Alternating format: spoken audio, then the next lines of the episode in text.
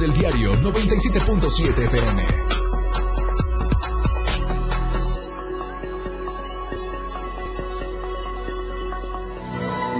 Un mes de vida al COVID. Secretaría de Salud pronostica declarar en 30 días como endémicos los contagios del coronavirus. Ingresan fuerzas de seguridad a zona de conflicto en San Cristóbal. Realizan patrullajes aéreos y operativos. Atletas chiapanecos de ciclismo y tiro se suman a delegación para los Juegos con AVE. Estamos a diario contigo.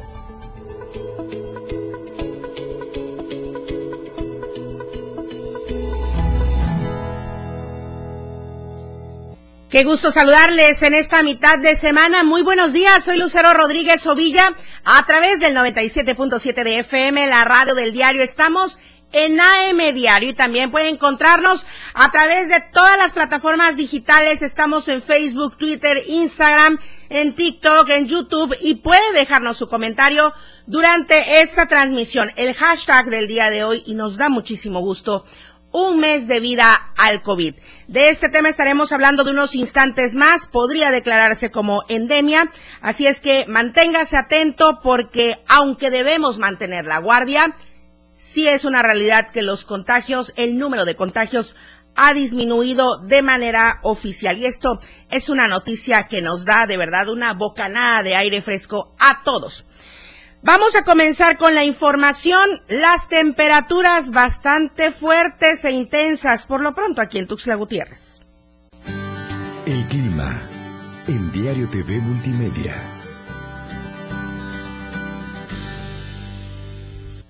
Tuxtla Gutiérrez, podríamos tener una temperatura máxima de 39 grados, pero usted coméntenos durante la transmisión, ¿será que solo 39 o sí alcanzaríamos más de 40 grados aquí en Tuxtla? 21 grados podría ser la mínima en San Cristóbal, 24 grados la máxima, 10 grados la mínima en Comitán, 29 grados la máxima, 12 grados la mínima, mientras que en Tapachula 35 grados la máxima, 22 grados podría ser la temperatura mínima. Es la información que tenemos hasta el momento. Y justamente vamos a comenzar con el panorama COVID. Estadísticas, reportes, información. COVID-19. Bueno, hablando de esta situación de la pandemia o de lo que ya dejaría de ser de esta manera, la Secretaría de Salud a nivel nacional ha dado a conocer que se podría dar el paso a endemia.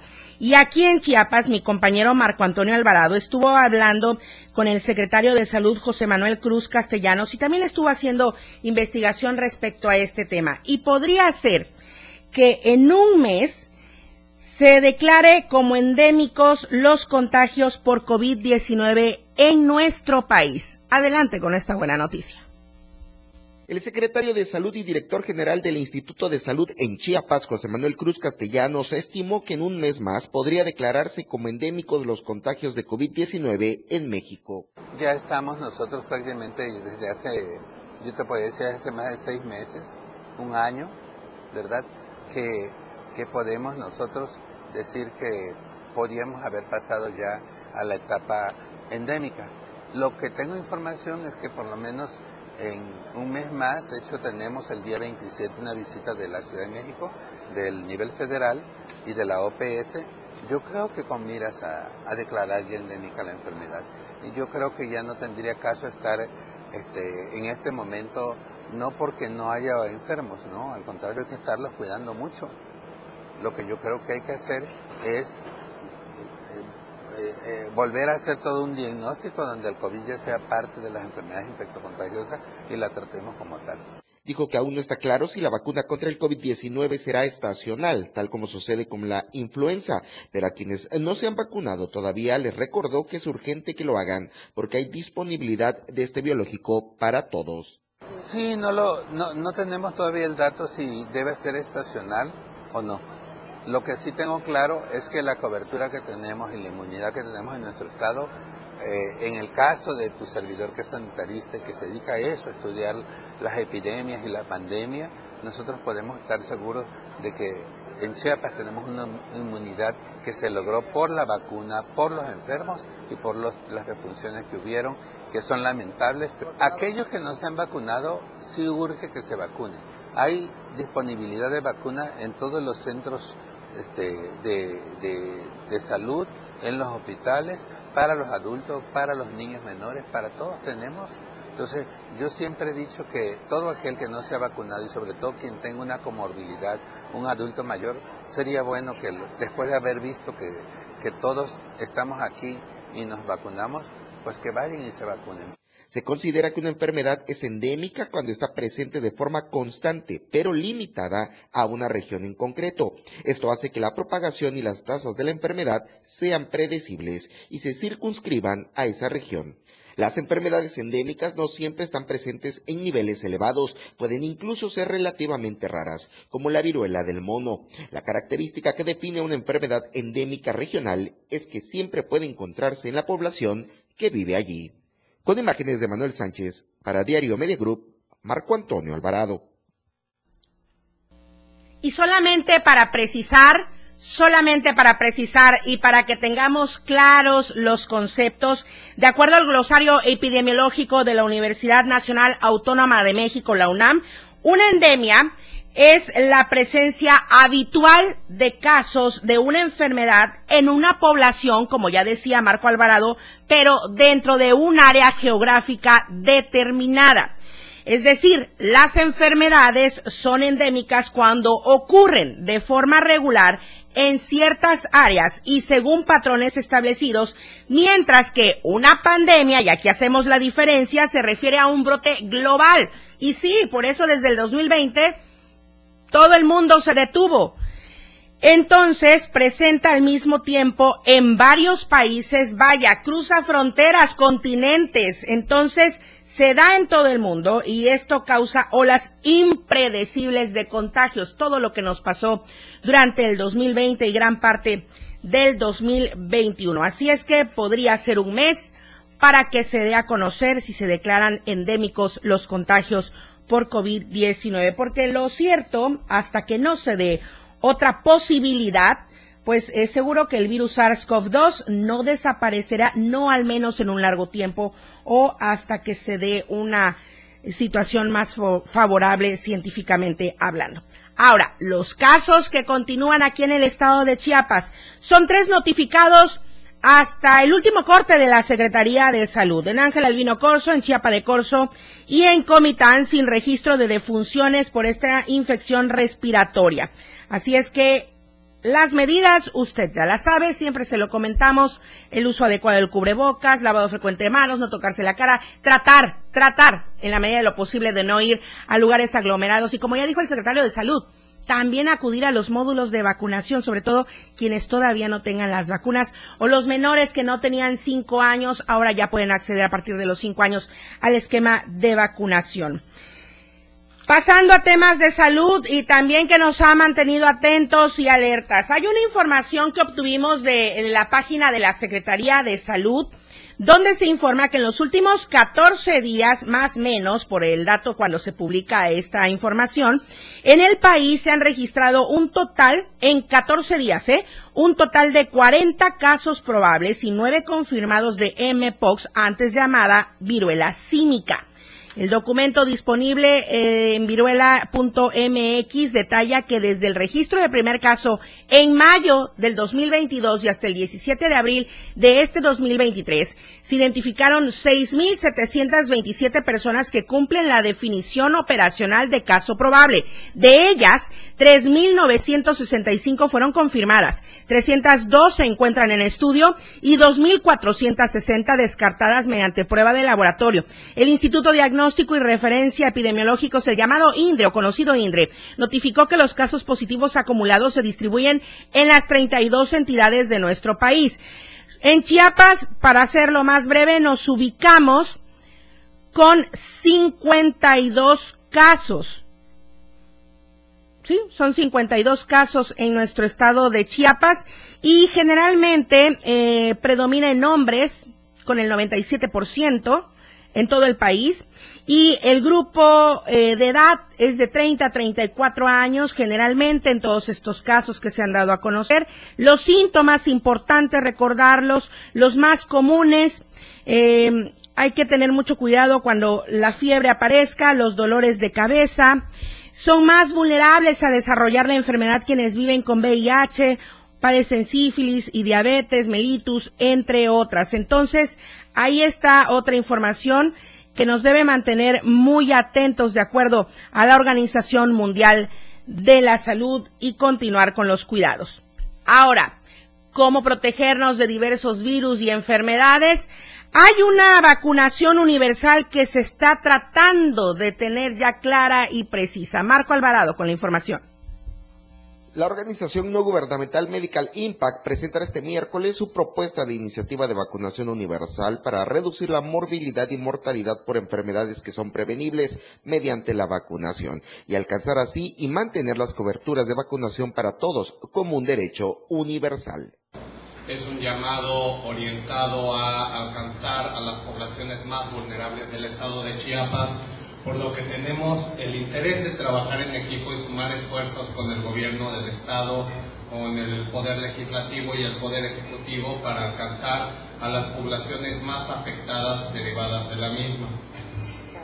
Y esto debe de ser para todas y todos los mexicanos, para todas y todos los chiapanecos, y lamentablemente hay grupos vulnerables que no tienen ese acceso específico, ya sea por razones geográficas de difícil acceso, inestabilidad política o social o condicionantes y determinantes sociales como las personas jornaleras, las personas migrantes, personas privadas eh, de la libertad en sistemas penitenciarios, personas viviendo con VIH, SIDA o compromiso, afectadas por la tuberculosis o pisoteadas por la pobreza extrema respecto a la vacunación universal que pretenden, Giorgio Alberto Frangiuti Kelly, director de Medical Impact, comentó que toda la población del país debe contar con esta protección, aunque hay grupos vulnerables que por diferentes razones no han tenido acceso a este beneficio. Explicó que esta protección es hoy más importante que nunca,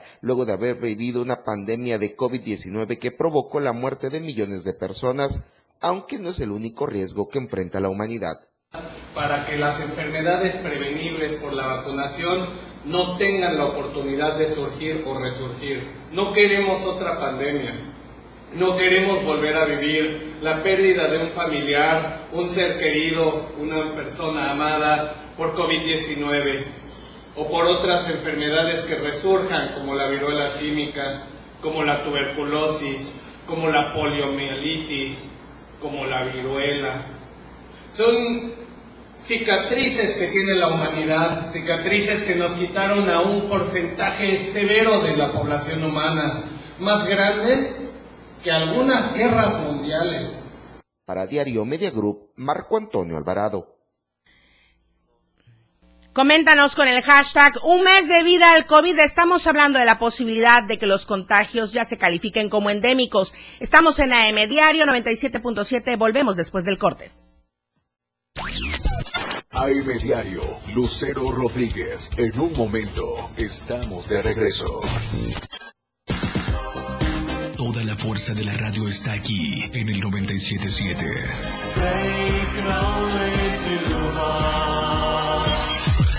Las 8 con 13 minutos.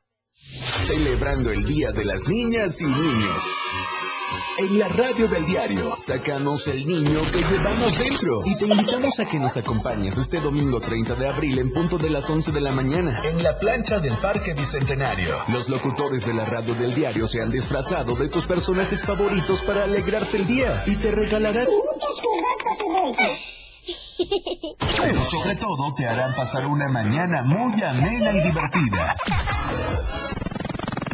con sus distintas dinámicas. Además contaremos con la presencia de payasos, muchas sorpresas y regalos para ti. Recuerda, domingo 30 de abril, no lo olvides, 11 de la mañana, plancha del Parque Bicentenario.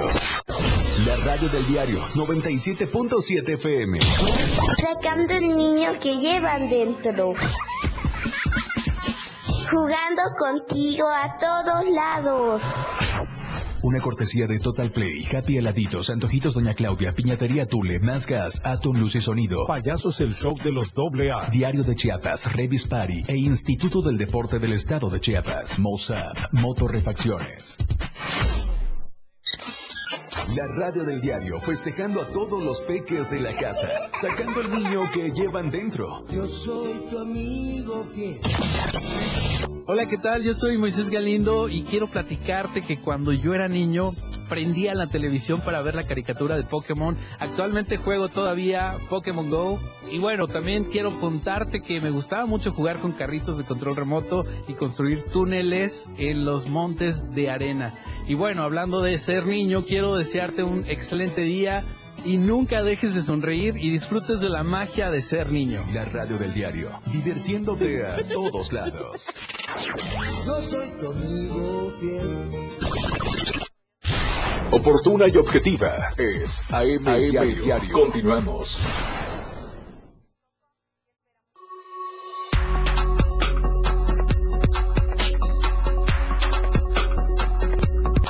La radio del diario 97.7 FM. Contigo a todos lados.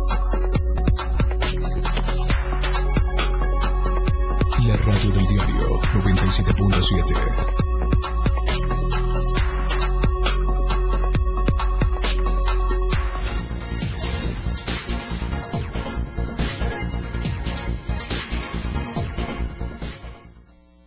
Estamos de vuelta en AM Diario. Recuerde el hashtag del día de hoy para que pueda comentarnos en las redes sociales durante esta transmisión. Un mes de vida al COVID. Voy a comenzar con el tema San Cristóbal. Ayer le adelantamos, las clases se suspendieron, pero antes, muchísimas gracias por los comentarios a todos quienes nos siguen. Eduardo Flores, muy buenos días. Dice, mucho calor allá en la zona costa. Un saludo para todos quienes nos siguen y nos escuchan en la zona costa. Gracias, Eduardo Flores, por siempre seguir la información en AM Diario. Entonces, le decía, el día de ayer comentamos de la suspensión de muchas actividades, prácticamente todas, muy poca gente, muy poca actividad comercial, no hubieron clases, 482 escuelas se ubican de diferentes niveles educativos allá en San Cristóbal, tanto públicas como privadas. Esto es lo que comentó la secretaria de Educación el día de ayer al respecto.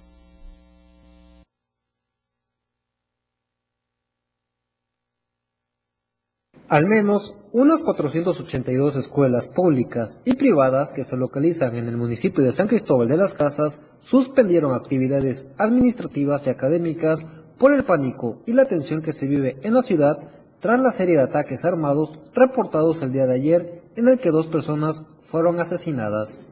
En entrevista, Rosa Aide Domínguez Ochoa, secretaria de Educación Pública en el estado de Chiapas, dio a conocer que para este martes se determinó suspender clases en las escuelas que se ubican en la zona norte de San Cristóbal para resguardar la integridad de la comunidad estudiantil y docente. Los, hechos fueron ya en la tarde, no teníamos escuelas en ese, en ese, momento, por el día de hoy se tomó esa, esa medida y les digo, es el protocolo que está implementado y los directores de las escuelas saben, por supuesto, que en una contingencia de estos siempre vamos a privilegiar la seguridad de los maestros y de los estudiantes. Esta decisión, dijo la funcionaria, que se toma luego de que ayer, lunes 17 de abril, el pánico se apoderara de la ciudad tras conocerse y reportarse enfrentamientos entre bandas armadas en las que padres de familia se alarmaron y corrieron hacia las instituciones educativas para resguardar a sus hijos y evitar daños colaterales.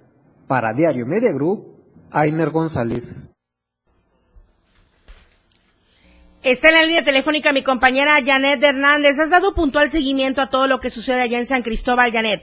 Finalmente, el día de ayer, ya entraron hasta la zona de conflicto las fuerzas de las diferentes órdenes de gobierno federal, estatal, municipal para resguardar la zona. Muy buenos días. ¿Cómo amanecemos hoy allá en San Cristóbal?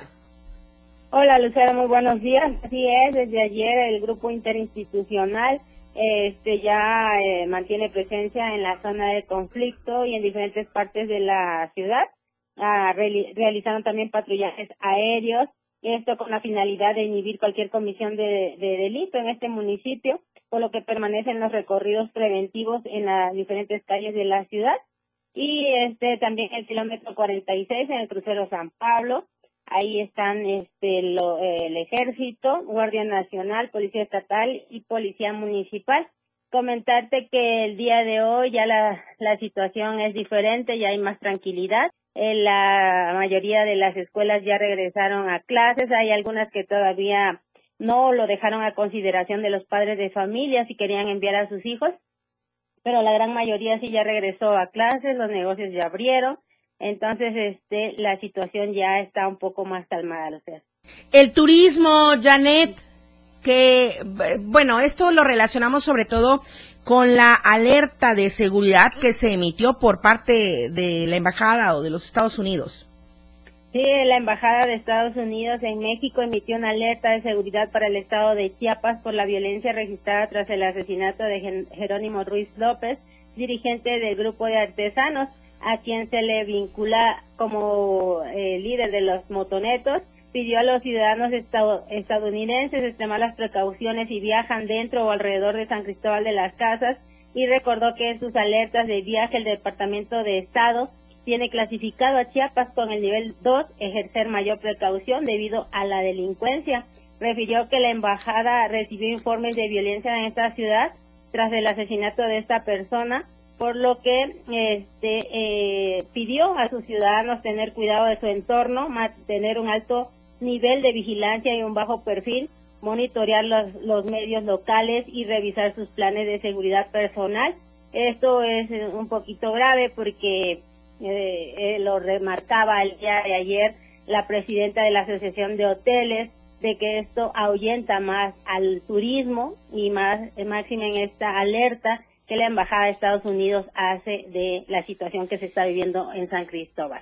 Sí, Janet, eh, por eso te comentaba, ¿cómo se aprecia el ambiente, el contexto allá en San Cristóbal? ¿Qué ha pasado con el turismo? Eh, pues el eh, hay visitantes locales todavía, el turismo este extranjero es muy poco el que se ve eh, y pues ya como ya también terminaron las vacaciones, entonces ya ya hay menos turistas y con esta situación el, muchos ciudadanos preguntaban que el día del conflicto habían turistas en el Parque Central y no sabían qué es lo que estaba pasando, ¿no? Entonces este, ellos decían que debían de haberles dado información para que se pudieran resguardar también. Pero este sí es muy poco ya el turismo que hay en San Cristóbal. Bueno, también porque ha mermado eh, con el periodo vacacional que concluyó. Ahora, vamos con Elba María Guadalupe Moguel Gómez, eh, presidenta de la Asociación de Hoteles de San Cristóbal de las Casas. Comentabas hace unos instantes, Janet, eh, su apreciación respecto a esta situación de violencia en San Cristóbal. Sí, así es. Este, pues ella señala que que el turismo se ha ido y que se han cancelado diferentes reservas que ya este, turistas tenían tenían con meses anteriores incluso ya pagados. Y este entonces ella pide al tanto al mandatario federal estatal y municipal que no no apoyen a esta delincuencia organizada sino que trabajen y pongan un alto para que este la situación componerse, porque ellos han hecho muchas cosas para promover a la ciudad, al Estado y por supuesto a sus hoteles y esto les afecta en gran manera. Vamos a ver y escuchar justamente esta declaración de Elba María Guadalupe Moguel. Pero la política de hoy día, ¿sí?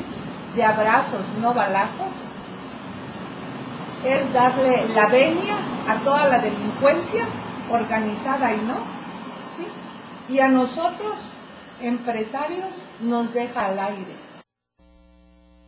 Ahí está Janet.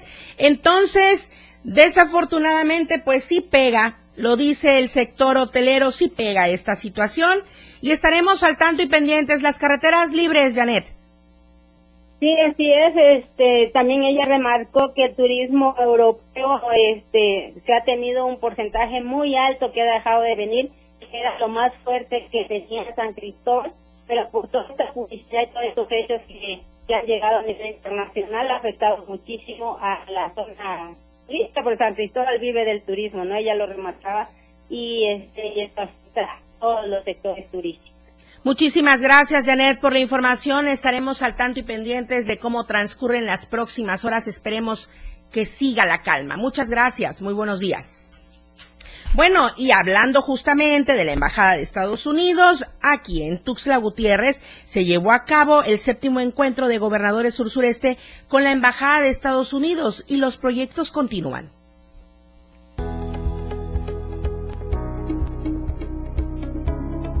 Como parte de la agenda de trabajo de mandatarios estatales en la región, se llevó a cabo en Tuxtla Gutiérrez el séptimo encuentro de gobernadores del sur-sureste con la Embajada de Estados Unidos de América. El objetivo es dar a conocer los acuerdos y realizar el anuncio de las próximas inversiones. El embajador de Estados Unidos en México, Ken Salazar, y los gobernadores de Chiapas, Yucatán, Oaxaca y Tabasco, así como las gobernadoras de Campeche y Quintana Roo, además del representante del gobierno de Veracruz, trataron temas concernientes al impulso económico de la región y sobre el apoyo de la Unión Americana con estos proyectos que impulsan al sur-sureste de México. Sí, el trabajo es difícil, pero estos servidores que están aquí hoy lo hacen porque creen mucho en el pueblo y vienen sin color, sin partido. ¿no? vienen con el corazón de levantar aquí el sur-sureste. De la parte del presidente Biden, les, eh, comprometidos con ustedes de seguir trabajando con todo lo que podemos nosotros, yo como embajador, con el apoyo del presidente Biden, con la embajada de los Estados Unidos, para seguir hallando oportunidad y, y, hallando solución para los desafíos que tenemos. ¿no? Dijo estar muy optimista ya que sus dos años de estadía en el país como embajador ha visto el trabajo y tenido el respaldo de los gobernadores del sur sureste en las labores que ha realizado a favor de su gobierno. Los gobernadores y yo hablamos de muros de prosperidad y lo que está viendo aquí por el sureste, por las inversiones que se están haciendo, es que es una etapa nueva, ¿no? De oportunidad. Yo he pasado bastante tiempo con estos gobernadores y con eh, el sector privado. Indicó que el proyecto del tren transoceánico Coatzacoalcos-Salina Cruz es un gran proyecto para la economía del país, por lo que Estados Unidos apoya esta magna obra, ya que con ello el agronegocio mexicano será impulsado teniendo productos de mejor calidad y menor tiempo en el país vecino del norte. Entonces parte de esta mirada al sur, donde el gobierno de México, con los gobiernos de los estados, con el sector privado, están poniendo la mirada al sur en una manera muy positiva. Finalmente dijo que la cooperación binacional en materia de economía e infraestructura continuará en la misma tesitura, a fin de consolidar la región y potencializarla, compitiendo dignamente con el centro y norte del país. Para Diario Media Group, Francisco Mendoza. Vamos al corte comercial. Tenemos los deportes al volver. Quédese con nosotros 97.7 de FM, la radio del diario. La información fresca y objetiva. AM Diario. Regresa después de la pausa.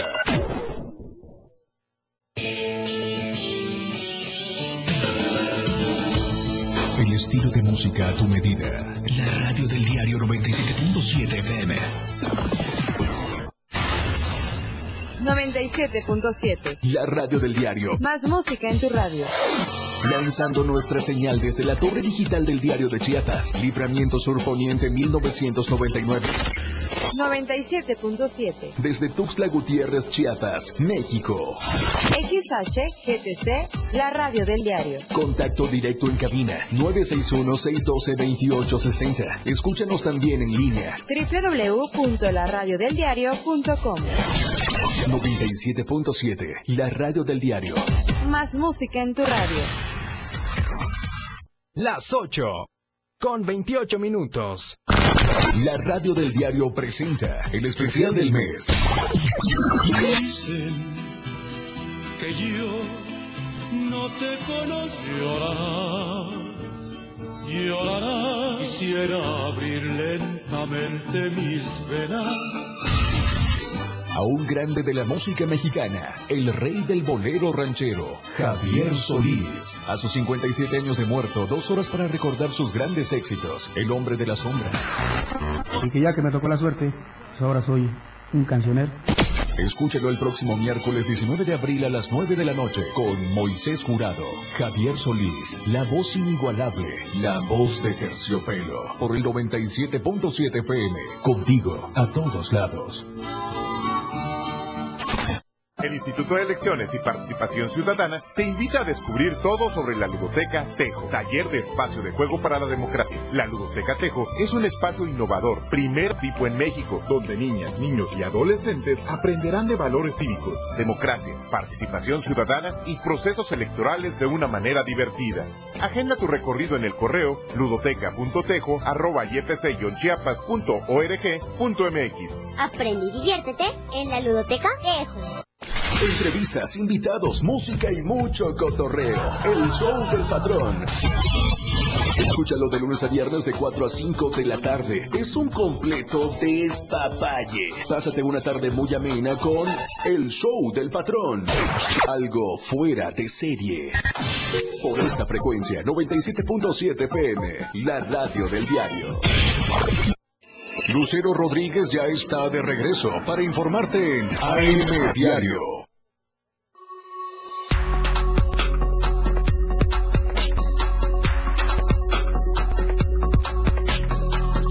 La radio del diario 97.7 FM. Contigo a todos lados.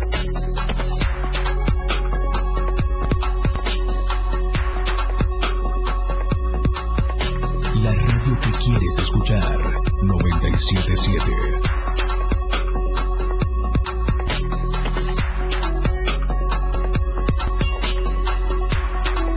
La radio del diario 97.7.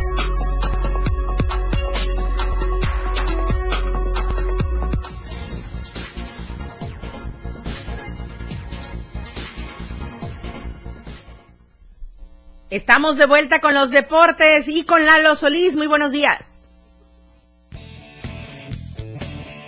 Escena global del deporte con Lalo Solís.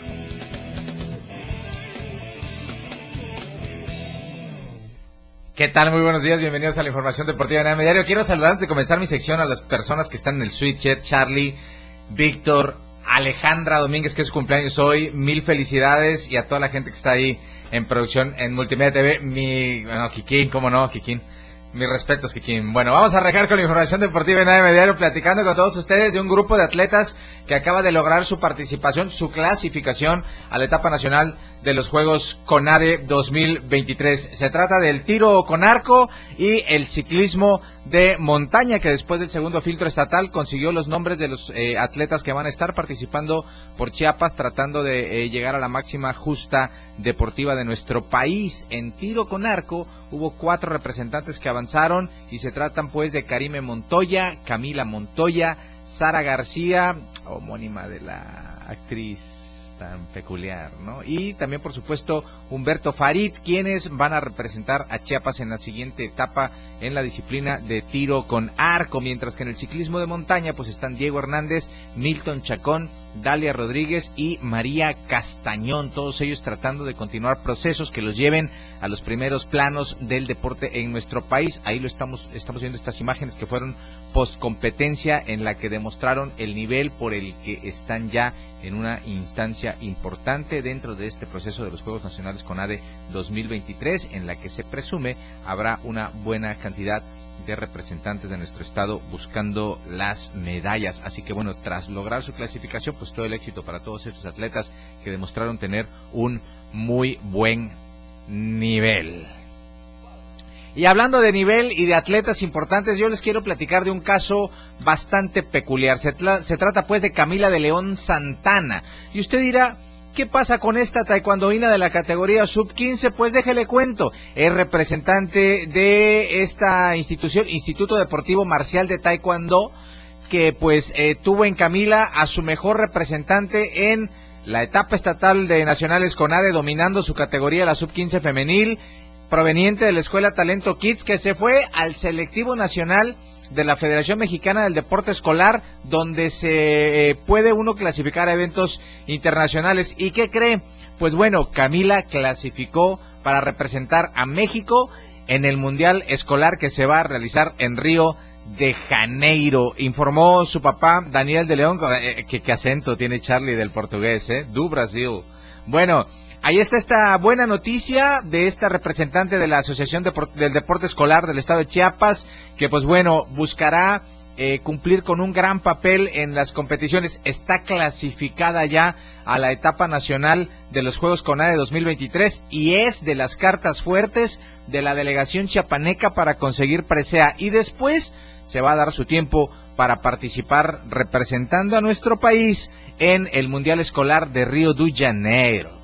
Río de Janeiro. Bueno, ahí está esta información de Camila de León Santana, espectacular. Hay atletas en el taekwondo con proceso importante. Qué pena que las agrupaciones estén tan distanciadas porque me hace pensar que probablemente algunos otros casos como los de Camila no alcanzan los escaparates que va a alcanzar esta que es hoy por hoy una de las atletas en el taekwondo más importantes en nuestro estado. Así que felicidades a Camila, felicidades a su entrenador y muchos éxitos en este par de competencias que va a enfrentar en los próximos días. Vamos a platicar de la Champions League. Estoy muy emocionado porque en los últimos 13 años me ha tocado la fortuna de ver en 11 de ellos al Real Madrid jugar una instancia de semifinales. Parece cualquier cosa, pero hay equipos que en toda su historia no han jugado esa cantidad de eh, semifinales. El Real Madrid lo ha hecho en 13 años, jugar 11 semifinales. Y pues bueno, hay, hay, hay niveles, ¿no? Ahí están las imágenes del partido que se disputó ayer en Stamford Bridge, la vuelta de los cuartos de final. Llevaba ventaja el Real Madrid 2 por 0 y ayer le repitió la dosis al Chelsea 2 por 0 para avanzar en un global de 4 por 0 a la siguiente fase. Y estos que está usted viendo en pantalla, que es el Milan, los rosoneros, el equipo de la capital italiana, pues bueno, no, no es la capital, Roma, es Roma, es Roma, perdón, disculpe. Milán, la capital futbolística de Italia, eh, ahí sí la podemos considerar. ¿Por qué? Porque sostiene a dos de los equipos más importantes, el Inter y el Milan. Y el Milan, que después del Real Madrid, que tiene 14 Champions, el que le sigue en más Champions ganada, pues es el Milan. Y el Milan ayer empató a un gol con el Nápoles en la vuelta y de esta manera avanzó también a semifinales con un global de 2 por 1. Está esperando al ganador del Inter contra el del Inter contra el Benfica. Me reí porque en, el Chichar escuché que el, el, Milan por los colores que usa es el Atlas europeo, por favor. Bueno, entonces le decía, eh, Inter está recibiendo al Benfica hoy, tiene ventaja de dos goles y si avanza Imagínense ese par de compromisos de semifinal entre el Milan y el Inter.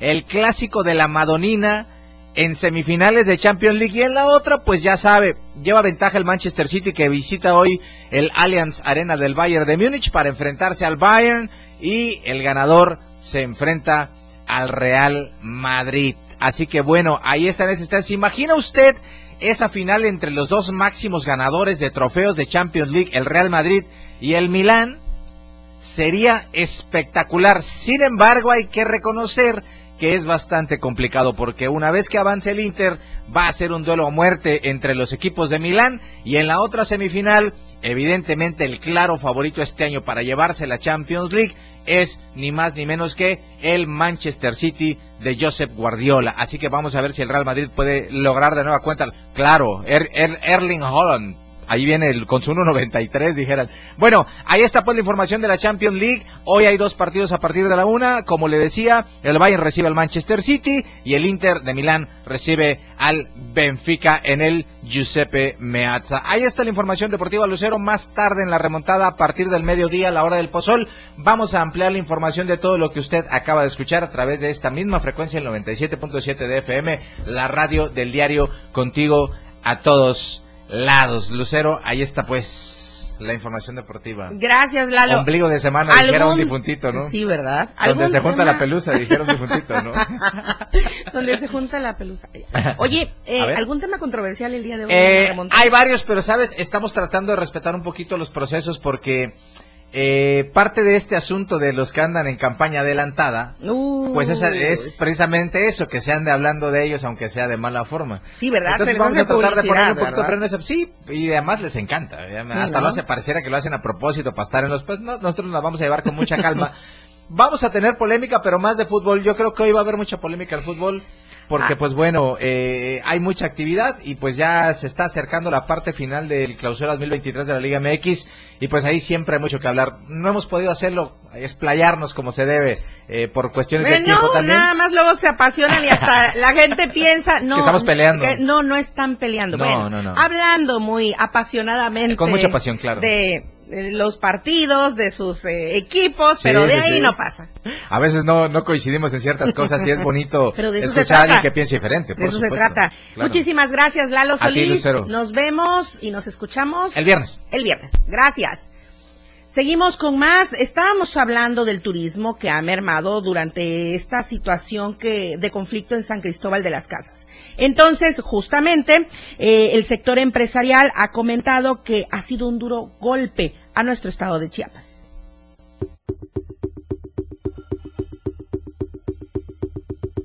Tras los acontecimientos de violencia suscitados en San Cristóbal de las Casas el pasado lunes, empresarios chiapanecos se han manifestado en contra de estos, argumentando que este tipo de acciones golpean fuertemente sectores que no solo son seguridad, sino también la economía. Arturo Mari Domínguez, presidente del Consejo Coordinador Empresarial de Chiapas, señaló que estos actos traerán consecuencias graves al turismo y economía de uno de los puntos más visitados de todo el país, como lo es San Cristóbal de las Casas. Y en el caso del tema de seguridad es algo que nos preocupa mucho porque todos estos temas inhiben la actividad económica y social de quienes se dedican a desarrollar este tipo de actividades. Y el día de ayer, pues, pues concretamente en el tema de San Cristóbal, eh, pues se registró un, un acto de violencia el cual nosotros no pues estamos muy preocupados porque finalmente uno de los motores principales de la economía es el turismo. Dijo que tener estas expresiones de violencia en un centro turístico tan importante como San Cristóbal, no solo para Chiapas sino para México, es de mucha relevancia. Es lo que nosotros hemos venido pidiendo y manifestando, pues que, que haya un acercamiento, que haya una revisión de la, la situación de seguridad que se está manejando en Chiapas. Desde el 1 de marzo nosotros entregamos un documento a, a la oficina del gobernador donde estamos pues pidiendo que podamos contribuir de alguna manera y nosotros también estamos preocupados y que sepan que estamos con ellos, ¿no? Resaltó que es urgente una acción inmediata para que se acaben este tipo de actos delictivos, ya que la reacción de ayer por parte de las autoridades de seguridad fue muy lenta. Para Diario Media Group, Francisco Mendoza. Es tiempo del siguiente corte comercial. Tenemos todavía mucha información. Nos vamos a enlazar con Valeria Córdoba hasta Tapachula, con Luis Carlos Silva en la Ciudad de México y más. Volvemos. La información continúa en AM Diario, después del corte. 97.7 FM, XHGTC, Radio en Evolución Sin Límites. La radio del diario, contigo a todos lados. Las 8 con 42 minutos. Fundación Toledo es una organización enfocada en la educación. Desde nuestra fundación hemos realizado varios proyectos para poder llevar a cabo nuestro objetivo principal, apoyar la educación en Chiapas, especialmente en las zonas rurales marginadas. A pesar de ser una organización joven, somos apasionados de lo que hacemos y entendemos que la educación juega un papel importantísimo en las personas, ya que ésta se ve reflejada en el desarrollo de su país. Para conocer más de nosotros, visita nuestras redes sociales en Facebook e Instagram como Fundación Toledo y nuestra página web en www.fundaciontoledo.org. Con el reporte del Servicio Meteorológico Nacional, el Clima Diario te informa. Hoy miércoles, San Cristóbal de las Casas, tormentas de trueno dispersos, máxima 24, mínima 10. Suchiapa, tormentas de trueno dispersos, máxima 39, mínima 21. San Fernando, tormentas de trueno dispersos, máxima 34, mínima 17. Berriosaba, tormentas de trueno dispersos, máxima 34, mínima 17.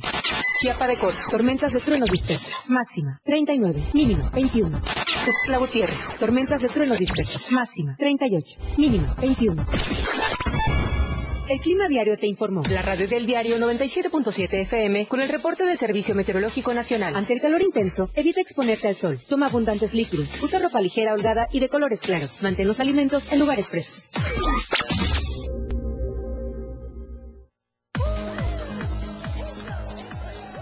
Saca, saca, saca. Ya entrados en la diversión, no falta quien saque. Pero la verdad, los inhalantes lo único que sacan es un daño cerebral irreversible, alucinaciones y desorientación. Es más grande el sufrimiento que causa su consumo que el dolor que lleva a inhalar un solvente. No te arriesgues. Si necesitas ayuda, llama a la línea de la vida, 800-911-2000. Secretaría de Gobernación, Gobierno de México. Que pasen los sospechosos.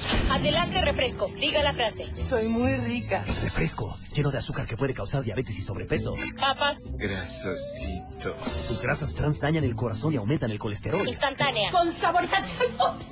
Sabores. Con tanto sodio aumenta la presión arterial y el riesgo de enfermedad del corazón. ¿Reconoces al culpable? Sí, todos. Los culpables de una mala alimentación provocan daños a la salud. Los alimentos saludables cuidan de ti. Secretaría de Gobernación, Gobierno de México. Ella ya está preparada para informarte en AM Diario. Continuamos.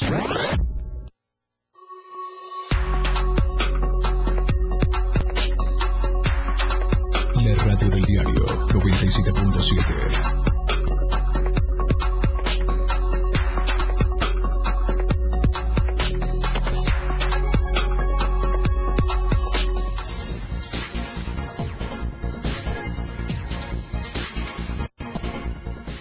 Seguimos a través de las redes sociales. El hashtag del día de hoy es un mes de vida al COVID. Coméntenos durante la transmisión y también seguimos con el 961-61-228-60 directamente aquí en la cabina de la radio del diario. Claudia Sheinbaum en la primera cumbre de ciudades de las Américas. Luis Carlos Silva, qué gusto saludarte con la información nacional hasta la Ciudad de México. Buenos días. Buenos días, Lucero. Gracias. Cordial saludo para ti y los amigos del auditorio.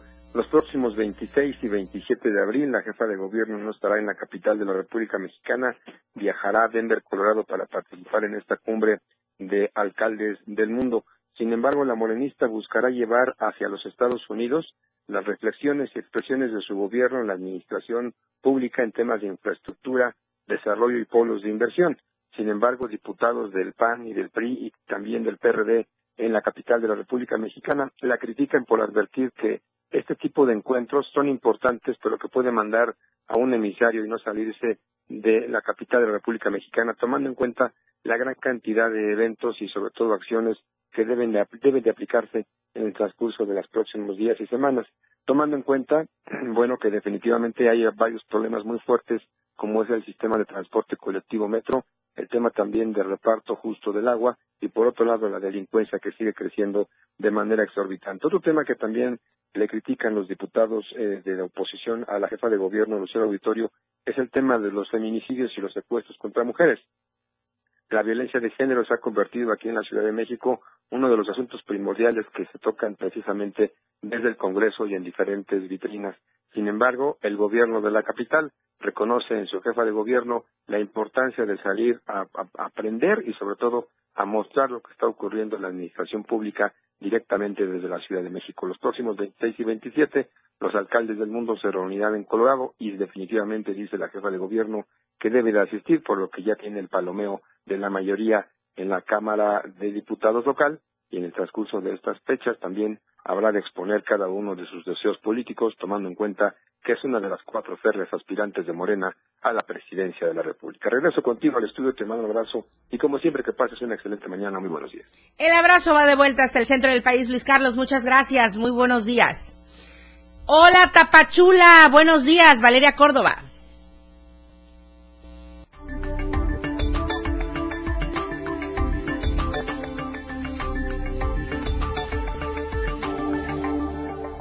Bienvenida con la información, Valeria Córdoba. Los migrantes nuevamente exigen cierre de las oficinas del Instituto Nacional de Migración. Adelante con la información. Muy buenos días, Lucero. Es un gusto saludarte. El día de ayer tuvimos bastante actividad aquí en la zona del Soconusco. Como acabas de adelantar, al menos 60 migrantes protestaron a las afueras del Instituto Nacional de Migración para exigir el cierre de este inmueble y justicia por los migrantes eh, que lamentablemente perdieron la vida durante el incendio en Ciudad Juárez. Los extranjeros caminaron desde el Parque Bicentenario hasta las oficinas de regulación al sur de la ciudad, donde simbólicamente colocaron cordones rojos para simular la clausura de estas oficinas a la que a diario asisten cientos de migrantes. También cubrieron sus bocas con pañuelos rojos para demostrar la censura y represión de la que son víctimas en el sureste mexicano, lo cual dijeron se debe acabar y, por supuesto, también sancionar a los funcionarios que han pues sido eh, partícipes de esta tragedia allá en Ciudad Juárez. En el punto, el activista Irineo Mujica señaló que caminarán el próximo 23 de abril hacia el centro del país, pero antes realizarán una serie de protestas para evidenciar y atraer a más migrantes al que salgan de la denominada cárcel, así es como ha llamado aquí a Tapachula. Añadió que actualmente va más de 2.000 personas registradas en un padrón que elaboran para tener un mayor control de todos eh, los que caminarán por territorio chiapaneco hacia la Ciudad de México. Se tiene previsto que el día de hoy a las 6 pm migrantes repitan las protestas de la mano del activista en el centro de Tapachula para presionar y que las autoridades liberen permisos de tránsito libre por territorio mexicano. Hasta entonces, pues no se ha pronunciado en torno si se aplicará algún tipo de operativo para que los migrantes que buscan algún procedimiento eh, de regulación migratoria pues aquí en el sur de Chiapas, Lucero. Eh, por supuesto que estaremos pendientes de lo que se genere el día de hoy respecto a la protesta. Pero ahora vámonos a Cacahuatán porque el día de ayer se llevó a cabo un bloqueo carretero por parte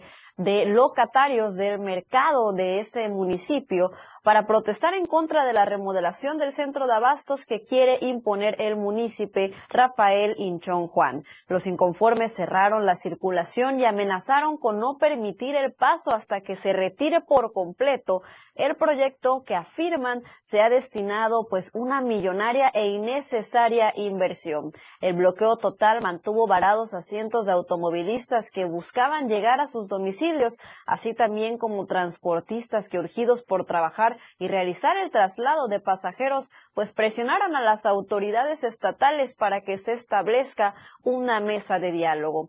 Eh, llegar a ese punto pues era totalmente imposible ya que las filas de automóviles se habían extendido desde la salida de la cabecera municipal hasta incluso cinco kilómetros de distancia en el sentido hacia la zona experimental eh, de Rosario y Zapa. Y bueno, pues el capricho del municipio Rafael Linchón puede dejar sin empleo a cientos de familias que dependen directamente de la comercialización de productos en esta central de abastos, ya que tendrían que ser removidos a un punto donde aseguran los compradores no llegan. Rápidamente, Lucero, te comento que este bloqueo se llevó a cabo desde alrededor de las tres o cuatro de la tarde hasta largas horas de la noche, a las 10 de la noche todavía continuaba este bloqueo, pero ya esta mañana ya está libre la vía para todos los que nos están escuchando y por supuesto también para los que nos están viendo y van a circular por esa zona, pues ya pueden hacerlo. Ya para cerrar eh, esta sección te comento, Lucero, que pues las aves aquí en Tapachula, a pesar de los múltiples beneficios que nos ofrecen, se encuentran en riesgo dado a factores como la contaminación de ríos y también a la tala desmedida de árboles. Valeria, entonces confirmamos, está libre. Ah, ok, perdón. Las aves son las reforestadoras naturales más importantes del medio ambiente. Ayudan a polinizar plantas, a dispersar semillas e incluso aves nocturnas como los tecolotes. Contribuyen a la regulación biológica de plagas de insectos y roedores. A pesar de los múltiples beneficios que nos ofrecen, actualmente en el Soconusco, debido a factores como la contaminación de ríos, las poblaciones de estos animales se han visto afectadas. Aquí en Tapachula tenemos muchas, muchas problemáticas, desde la contaminación del agua, la contaminación de, los ríos por basura y por contaminantes, la tala desmedida de los árboles también, que por ejemplo, un ejemplo que podría darte es una ceiba este, alimenta aproximadamente 20-30 especies de aves diferentes. cuando tiramos un árbol estamos tirando pues no solo también alimentación, sino refugio. Roxana Bautista, coordinadora del programa de aves urbanas en Tapachula, informó que los animales domésticos, en especial los gatos, son otra de las grandes problemáticas a las que se enfrentan las aves, ya que nuestras mascotas pueden llegar a disminuir una parte importante de la fauna nativa. Eh, muchas personas piensan que porque los alimentan muy bien, ellos dejan de cazar, pero no, su instinto es cazar. Entonces la recomendación ahí es que si tienen un gato, pues primero un perro también, si llevan al perrito, por ejemplo, a la playa, este, pues lo traigan con su correa, porque también pues los perritos también atrapan aves. En el caso de los gatos, mantenerlos en casa, este, les puedes poner también un collar reflejante o un collar con cascabel para que las aves los escuchen, los detecten y se puedan alejar, ¿no? Por si fuera poco, a causa de creencias asociadas con la muerte o brujería, pobladores atacan y matan a especies inofensivas como el pájaro estaca, sin saber que si un ejemplar de estos se encuentra cerca de las viviendas, es únicamente porque detectó alimentos cerca.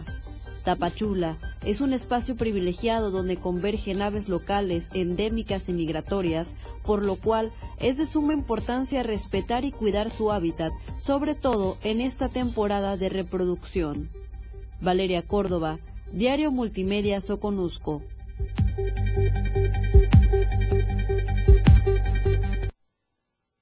Bueno, Lucero, pues así la información aquí en el Soconusco. Regreso contigo a la capital del estado. Entonces solo confirmamos, Valeria, en Cacahuatán, libre el paso. Ayer hasta altas horas de la noche permaneció, pero hoy ya está liberado. Esperemos la respuesta del alcalde hacia los locatarios de este mercado que pues no tienen otra alternativa para trabajar en lo que se hace la remodelación que indica el alcalde. Muchas gracias, Valeria. Pero antes de despedirnos, quiero invitarte a que felicitemos juntas a nuestra compañera Alejandra Domínguez, conductora y editora en Diario TV Multimedia. Muchísimas felicidades, Ale. Aquí la tenemos de vecina en la oficina de al lado prácticamente. Están ellos en el máster allá con Charlie, nuestro switcher. Muchísimas felicidades, Ale. Lo mejor de la vida para ti. Siempre mucha salud, mucho amor, más éxitos profesionales y un fuerte abrazo de parte de todos tus compañeros de la producción tanto de televisión como de radio. Muchísimas felicidades Alejandra, que te la pases muy bonito y como ya adelantó Lucero, pues venga, venga muchísimos éxitos más. Valeria Córdoba, es un gusto despedir este espacio junto contigo. Muchísimas gracias. Por supuesto que nos vemos y nos escuchamos el día de mañana. Claro que sí, Lucero. Buenos días.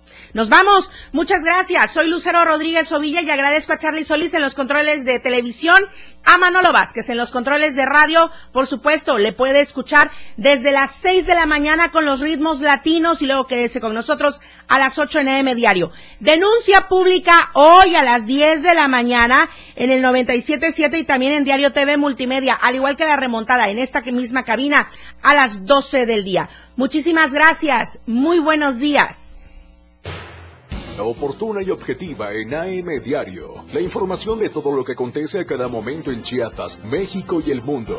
Te lo informa Lucero Rodríguez. De lunes a viernes de 8 a 9 de la mañana. Escúchanos en nuestra próxima emisión por esta frecuencia. 977 FM, la radio del diario.